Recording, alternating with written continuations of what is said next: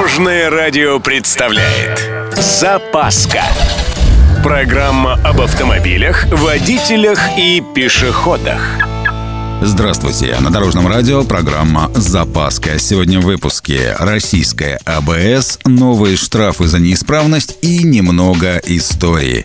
С вами Владимир Лебедев. Поехали! Начну с новостей.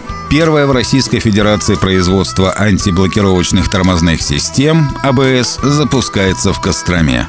С 1 июля начнутся серийные поставки российским автопроизводителям. На самом деле отличная новость. Сарказм включить может каждый, но в нашем случае компания-изготовитель не переклеивает шильдики, а делает действительно свое. Да и на рынке автокомпонентов известно уже как четверть века. Так что предприятие сейчас серьезно увеличивает штат специалистов, а Минпромторг планирует и дальше увеличивать долю российских электронных компонентов в автопроме. Кстати, насчет АБС. Буквально пару дней назад говорил, но уж больно в тему, так что повторю. Водителей начнут наказывать, если эта система в машине будет неисправна. Закон начнет работать с 1 сентября. Определять неисправность АБС сотрудники госавтоинспекции будут по световым индикаторам на приборной панели автомобиля. Кроме того, в обновленном законе сказано, что водители получат штраф за демонтаж регулятора тормозных сил, трещины и деформацию в деталях тормозного привода, несоответствие стояночного тормоза требованиям техрегламента, нарушение герметичности в тормозном приводе и за несоответствие тормозной системы нормативам эффективности торможения. Но вернемся к АБС – Первые такие системы появились в 1920-х годах на ЖД-транспорте. Они помогали тормозить составы и снижали вероятность схода с рельс.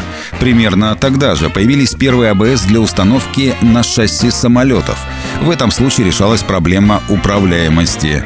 Для автомобилей технология была запатентована только в 1936 году. Правда, все работало только на бумаге, поскольку нужную для этого электронику еще не изобрели. В общем, серийно АБС начали устанавливать только в середине 1970-х годов. Отличились здесь Mercedes-Benz V116 S-класс и BMW 7 серии первого поколения.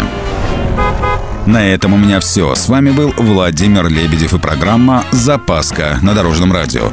Любой из выпусков вы можете послушать на нашем сайте или подписавшись на официальный подкаст. Дорожное радио.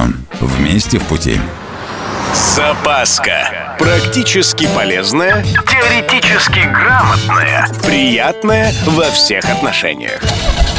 Программа об автомобилях, водителях и пешеходах. По будням в 11.30, 22.00 и 2.30. Только на Дорожном радио. Дорожное радио.